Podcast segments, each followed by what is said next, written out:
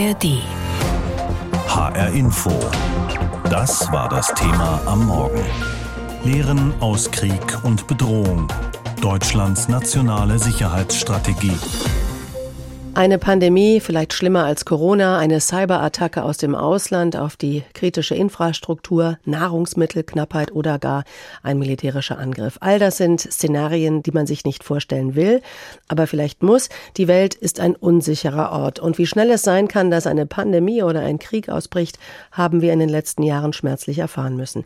Die Bundesregierung hat sich deswegen gefragt, wie machen wir Deutschland fit für alles, was da kommen kann. Und das Ergebnis dieser Überlegungen wurde gestern vorgestellt, die nationale Sicherheitsstrategie. Die Idee dahinter, es soll ein systematischer Gesamteinsatz sein, also Landes- und Bündnisverteidigung, aber eben auch Pandemiebekämpfung oder Cyberabwehr. Ulrich Schlie ist Historiker, Sicherheitsexperte. Er war viele Jahre politischer Beamter im damals unionsgeführten Verteidigungsministerium. Ich habe ihn gefragt, Sie haben schon vor der Veröffentlichung des Papiers gesagt, jeder Satz in dieser Strategie muss klar sein und sitzen. Und sitzt jeder Satz?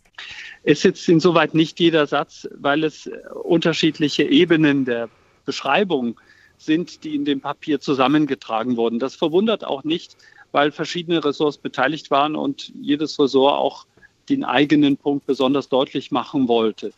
Kennzeichen einer Strategie ist ja, dass es eine sehr abstrakte strategische Ebene ist, in der die Lage beschrieben wird und Folgerungen, auch eine gewisse Priorisierung gemacht wird.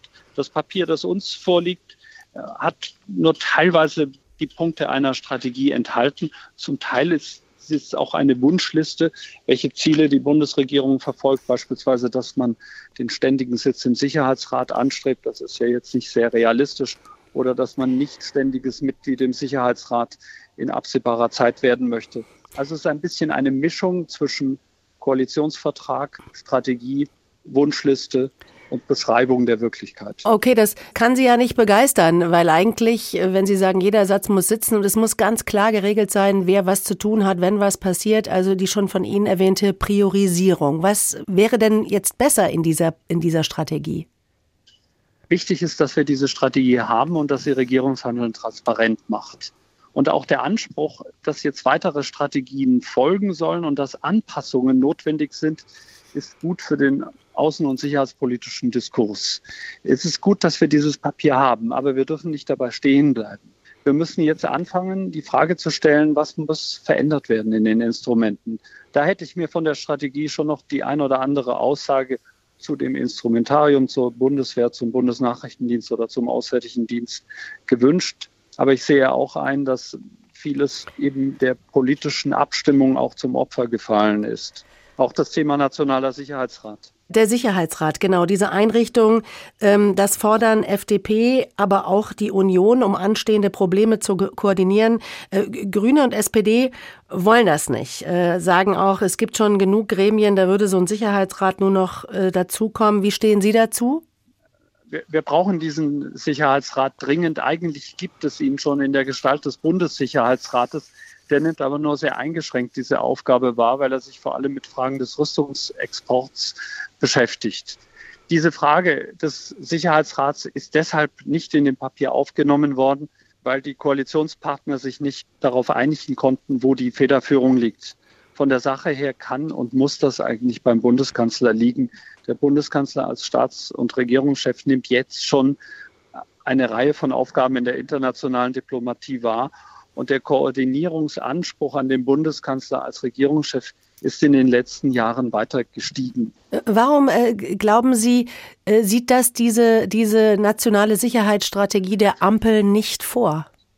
Weil man Streit vermeiden wollte mhm. und man wollte vor allem den grünen Koalitionspartner, der das Auswärtige Amt gegenwärtig besetzt hat, nicht gegen das Schienbein treten. Also es, es ist ein Kompromiss, der nachvollziehbar ist aus einer gewissen koalitionsinternen Logik heraus aber der von der Sache her unbefriedigt lässt. Und es äh, bleibt ja auch die Frage, wie viel Bestand dann dieses Papier eigentlich hat, wenn es so irgendwie, wie Sie sagen, offensichtlich da Befindlichkeiten drin sich wiederfinden. Was ist denn, wenn es eine neue Bundesregierung gibt, neue Konstellationen? Wird man sich dann eine neue nationale Sicherheitsstrategie ausdenken und dann eine neue Sau durchs Dorf treiben? Also zunächst ist es die Frage, ob das Glas halb voll oder halb leer ist. Definieren wir als Optimisten, dass es immer halb voll ist. Ich glaube auch, dass es wichtig ist, dass es diese Strategie gibt und auch eine neue Bundesregierung, wer auch immer sie stellt und wie sie zusammengesetzt sein mag, kann nicht dahinter zurück. Es ist zumindest mit diesem Papier der Anspruch formuliert, dass man in der Sicherheitspolitik mehr gemeinsam, ressortgemeinsam integriert, wie es in dem Papier heißt, handelt. Und das ist gut so. Und das ist der Startpunkt, um in der Sicherheitspolitik weitere Anpassungen und Veränderungen durchzusetzen. Und das ist zugleich auch ein Dokument, mit dem man deutlich macht, dass Sicherheitspolitik seinen Preis hat und dass alle Ressorts dazu beitragen können. Die Union haut ja ganz schön drauf. CDU-Chef Friedrich Merz hat gesagt, das ist blutleer, hat überhaupt nicht zusammen, außenpolitisch null relevant. Verstehen Sie das, dass die Union so draufhaut oder ist das auch wieder nur Arbeit der Opposition? Na, der Bundeskanzler hat gesagt, wir sind ganz klasse gewesen. Das ist schon das politische Rollenspiel, das wir kennen. Es ist auch die Aufgabe der Opposition zu kritisieren und auf Defizite hinzuweisen. Und dieses Papier, genauer gesagt, der Ansatz in der Sicherheitspolitik Veränderungen umzusetzen, der ist kritisierbar. Aber man sollte jetzt erstmal abwarten, was macht die Bundesregierung in der Praxis aus diesem Papier. Ich glaube, der Streit sollte nicht über die Bewertung dieses Papiers als solches gehen, sondern der politische Streit und die politische Auseinandersetzung, die in den Deutschen Bundestag gehört, muss darüber gehen, was folgt jetzt in der Sicherheitspolitik an Veränderungen, wie sehen diese Anpassungen konkret aus und wie kann beispielsweise eine größere Rolle des Deutschen Bundestags in der sicherheitspolitischen Debatte aussehen. Lange hatte die Ampel ja an dieser Sicherheitsstrategie gefeilt. Gestern nun wurde sie vorgestellt. Wie muss sich Deutschland aufstellen in Zeiten von Kriegen, Cyberbedrohungen, Pandemien, Naturkatastrophen? Was ist, wenn wir angegriffen werden oder Lebensmittel und Medikamente knapp werden? Auf all diese Fragen wollte man Antworten finden oder wenigstens Ideen, wie es funktionieren könnte. Die Kritik am 40-seitigen Papier fiel unterschiedlich aus. Vor allem die Opposition haut drauf. Morgen nun wird die Strategie im Bundestag debattiert. Fest steht, nach der Veröffentlichung gestern gab es viele Fragen. Markus Sambale aus Berlin. Ein Bundeskanzler, vier Ministerinnen und Minister und 76 Seiten Text. Die nationale Sicherheitsstrategie wurde mit großem Aufwand präsentiert. Doch es bleiben Fragen. Zur China-Politik zum Beispiel. China. China. China. China-Strategie. Wie will die Bundesregierung umgehen mit China, das in seiner Rhetorik in den vergangenen Jahren immer aggressiver geworden ist? Außenministerin Baerbock beschreibt die Zwickmühle. Bei den Fragen mit Blick auf Rechtsstaatlichkeit, Menschenrechte, Demokratie sehen wir die Welt offensichtlich komplett anders. Diese Dilemmata, dass man nicht sagen kann, man will das äh, Weltklima retten, aber man möchte nicht mit China reden, dem stellen wir uns. Zusammenarbeit beim Klimaschutz und gemeinsamer Handel, gleichzeitig die Risiken zu großer Abhängigkeit senken und dann noch die chinesische Führung kritisieren. Es bleibt ein Drahtseilakt. Was also tun, wenn ein chinesischer Konzern das nächste deutsche Hafenterminal kaufen will? Was tun, wenn China das demokratische Taiwan noch mehr bedroht? Klare Antworten lassen sich aus der neuen Sicherheitsstrategie nicht ableiten. Man darf gespannt sein, ob zumindest die angekündigte China-Strategie hier konkreter wird. Wann die kommt, ist aber auch gestern unklar geblieben. Unklar bleibt auch vieles beim Thema Hackerangriffe, Cybersicherheit. Die Bundesregierung zeigt sich entschlossen, in die Cyberabwehr zu investieren und Zuständigkeiten klarer zu regeln. Innenministerin Faeser möchte das Bundesamt für Sicherheit in der Informationstechnik, das BSI, zu einer Koordinationsstelle machen. Wir sind alle von dem Verständnis geprägt, dass es wichtig ist, als Bund dort eine Zentralstellenfunktion zu bekommen, ähnlich wie wir das beim BKA haben, um gegenüber den ganzen Herausforderungen in der Cybersicherheit besser aufgestellt zu sein. Doch die Bundesländer, die für die Gefahrenabwehr zuständig sind, sperren sich bislang. Weil sie kaum beteiligt wurden an der nationalen Sicherheitsstrategie, dürfte diese Neuordnung nicht leichter werden. Und dann geht es in der nationalen Sicherheitsstrategie noch um dies. Rüstungsexportfragen. Rüstungskontrollvorschriften. Welche Staaten also sollen aus Deutschland Waffen geliefert bekommen? Hier zeichnet sich ein Kurswechsel ab.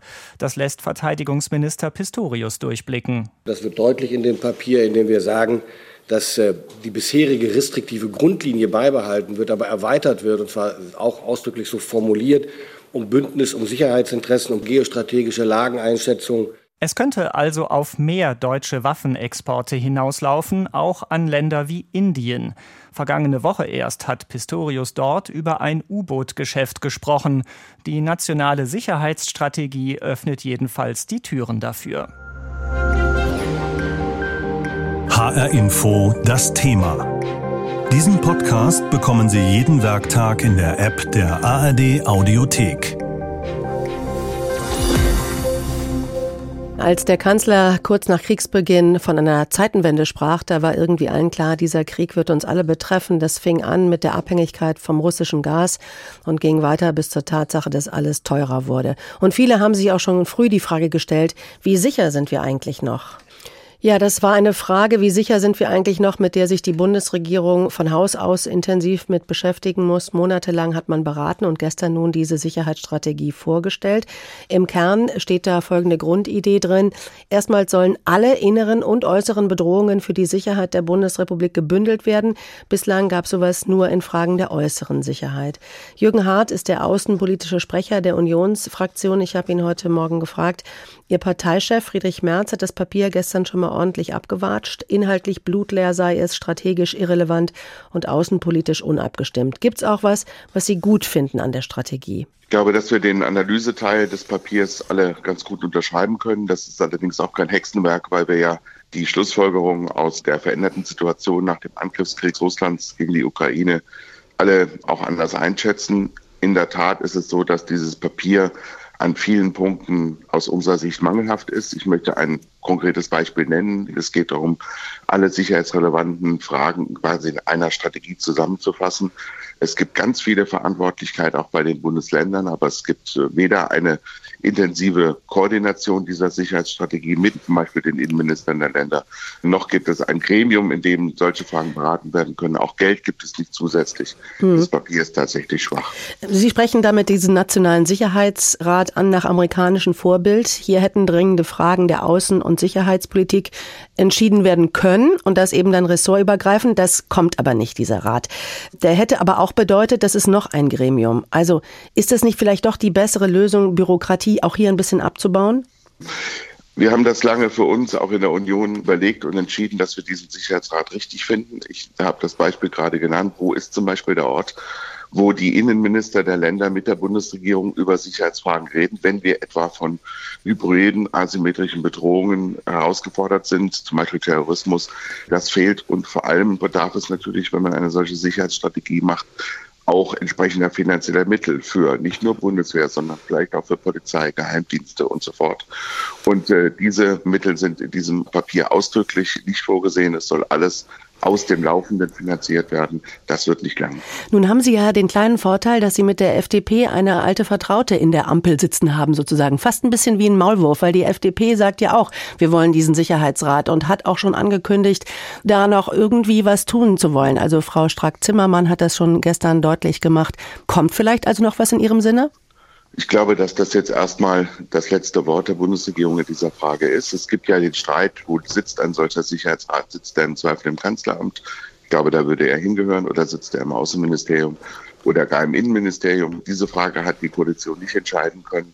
Wir haben im Koalitionsvertrag vermisst eine klare Aussage zum Nationalen Sicherheitsrat. Wir hatten in unserem Regierungsprogramm für die Bundestagswahl das aufgeschrieben, die FDP auch.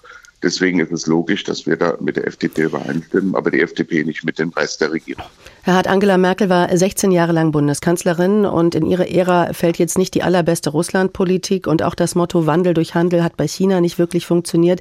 Wieso hat eigentlich die CDU in all den Jahren an der Macht nicht selbst eine Sicherheitsstrategie auf die Beine gestellt? Wir hatten einen sogenannten Weißbuchprozess für die Ausstattung und den Zustand der Bundeswehr. Das war ein, wie ich finde, wichtiges Dokument, auch in Deutschland das entscheidende sicherheitspolitische Dokument über die Jahrzehnte, das immer wieder weiterentwickelt wurde. Und wir haben dann aber festgestellt, dass wir eben mit einem solchen Weißbuch alleine, was sich mit der äußeren Sicherheit befasst, nicht zurande kommen, sondern dass wir eine nationale Sicherheitsstrategie brauchen. Das hätte es auch unter einer Regierung unter Beteiligung der CDU gegeben. Aber wenn man in der Analyse zu bestimmten Schlussfolgerungen kommt, dass man mehr tun muss für die Sicherheit des Landes, dann muss man auch bereit sein, bei den konkreten Maßnahmen, die man dann in einem solchen Papier formuliert, auch das zu hinterlegen, entweder mit Strukturen oder eben auch mit Geld. Und das ist leider in dieser Strategie nicht möglich gewesen, offensichtlich, weil man sich nicht einigen konnte. In H-Info hat der Sicherheitsexperte Ulrich Schlie gesagt, es ist wichtig, dass es diese Strategie gibt. Und morgen debattiert ja auch der Bundestag über dieses Papier. Das heißt, das Ganze ist natürlich auch im Parlament ein großes Thema. Alle können mitreden und von der Oppositionsbank aus schimpft es sich immer besonders leicht. Sollten nicht alle jetzt irgendwie die Chance ergreifen und konstruktiv an dieser Strategie mitwirken? Ich glaube, dass wir im Blick auf die Analyse der Sicherheitslage keine großen Differenzen zwischen den demokratischen Kräften im Deutschen Bundestag haben, also CDU, CSU und Regierungsfraktionen. Dass wir aber ganz konkret, wenn es um die Umsetzung geht, mehr fordern werden von der Regierung. Der Verteidigungsminister Pistorius ist ins Amt gekommen und hat gesagt, er braucht 10 Milliarden mehr im Jahr für die Bundeswehr. Das ist durch dieses Papier ausgeschlossen. Da mhm. steht drin, es wird aus laufenden Mitteln gemacht und es gibt im Verteidigungshaushalt eben nicht diesen deutlichen Zuwachs. Diesen Widerspruch muss die Bundesregierung dann schon dem deutschen Volk und dem deutschen Bundestag erklären. Ja, was bedeutet eigentlich Sicherheit? Für jede oder jeden wohl was anderes. Das zeigt sich auch jetzt wieder. Gestern hat ja die Ampel in Berlin diese nationale Sicherheitsstrategie vorgestellt. Das Ziel, Deutschland soll besser vorbereitet sein auf Bedrohungen von außen und innen. Die Bürgerinnen und Bürger sollen also mehr Sicherheit bekommen. Doch nicht jeder versteht darunter, was das die Ampel versteht. In den Bundesländern ist man nicht zufrieden, zumindest in einigen nicht. Hessens Innenminister Peter Beuth von der CDU geht sogar so weit, der Ampel vorzuwerfen, nicht wirklich an einem gemeinsamen Sicherheitskonzept mit den Ländern interessiert zu sein, sonst hätte man so etwas gemeinsam gemacht. Aus Wiesbaden berichtet Andreas Meyer-Feist. Der Ärger ist groß. Innenminister Peter Beuth verweist auf einen einstimmigen Beschluss der Innenministerkonferenz. Eine Sicherheitsstrategie, die diesen Namen verdiene, dürfe nicht über die Köpfe der Länder hinweg entwickelt werden. Genau das sei aber passiert, obwohl die Länder immer davor gewarnt hätten. Aus dem Ampelpapier werde deshalb nie mehr werden als ein Papier, kritisierte der CDU-Politiker. Wir haben äh, Hilfsorganisationen, die sehr leistungsfähig sind. Ähm, wir haben äh, die Feuerwehren Land auf Land ab, die ähm, im Katastrophenfall mit eingreifen, die im Zweifel die Sicherheit der Bürgerinnen und Bürger im ganzen Land gewährleisten. Die schwarz-grüne Koalition in Hessen ist in dieser Frage nicht auf einer Linie. Der grüne Fraktionschef im Hessischen Landtag, Matthias Wagner, lobt das Papier aus Berlin. Natürlich müssen Bund und Länder bei der Sicherheit Hand in Hand arbeiten. Aber klar ist ja auch, äh, einer muss mal den Anfang machen und deshalb ist es gut, dass es jetzt die nationale Sicherheitsstrategie gibt. Der grüne Landtagspolitiker verweist aber auf die Chancen der Länder, ihre Interessen einzubringen. Dazu gäbe es schon heute die Möglichkeit im Rahmen der Frühjahrssitzung der Innenminister von Bund und Ländern. Hier wird Innenminister Beuth aber seine Kritik an der Ampel erneuern. Die Länder garantierten die innere Sicherheit in Deutschland mit Polizei, Verfassungsschutz, Brand- und Katastrophenschutz. Sie müssten mitentscheiden. Ein Argument, das der hessische FDP-Innenpolitiker Jörg Uwe Hahn so nicht gelten lässt. Es gehe um eine internationale Sicherheitsstrategie und nicht um eine nationale. Und dafür braucht man die Länder nicht. Ich bin begeisterter Föderalist, aber ich halte den Vorwurf sowohl von unserem Ministerpräsidenten wie insbesondere von unserem Innenminister für schlicht falsch. Der hat anscheinend in der Überschrift Sicherheitskonzept gelesen und meinte, er müsse da sich als Polizeiminister einbringen. Die Polizei kommt in dem Papier nicht einmal vor. Jörg Uwe Hahn von der FDP wirft der CDU vor, bei der Bewertung der Strategie in den Wahlkampfmodus zu springen. Jeder, der darüber urteile, solle das Papier erst einmal genau lesen. In Hessen stellt sich die FDP damit ebenso wie die hessische Grünenspitze hinter die gestrigen Ampelbeschlüsse, so wie es auch die SPD tut. Deutliche Kritik kommt von den anderen Oppositionsparteien im Landtag. Der AfD-Innenpolitiker Politiker Klaus Hermann warf der Ampelkoalition vor, den Schwerpunkt zu sehr auf die Außenpolitik zu legen. Das sei wohl so, weil das Papier im Auswärtigen Amt entworfen wurde und nicht im Kanzleramt. Genau dort hätte es hingehört. Dass die Länder nicht einbezogen worden seien, sei ein schwerwiegender Konstruktionsfehler. Auch Thorsten Felstehausen aus der Linksfraktion im Landtag findet wenig Gutes an den Ampelbeschlüssen. Zu sehr gehe es dabei um militärische Dinge. Das halten wir für nicht angemessen. Sicherheit besteht aus sehr viel mehr Bestandteilen und da ist natürlich die Kritik von Herrn Beuth berechtigt. Dazu gehören Feuerwehr, Katastrophenschutz, aber dazu gehört auch sowas wie die ähm, allgemeine Daseinsvorsorge. Wie gehen wir um mit Wasserwerken? Wie gehen wir um mit Stromversorgung? Fragen, die die Bund-Länder-Politik schon heute heftig in Wallung versetzen wird, wenn sich die Innenminister von Bund und Ländern zu ihrer Frühjahrskonferenz treffen. HR Info. Das Thema.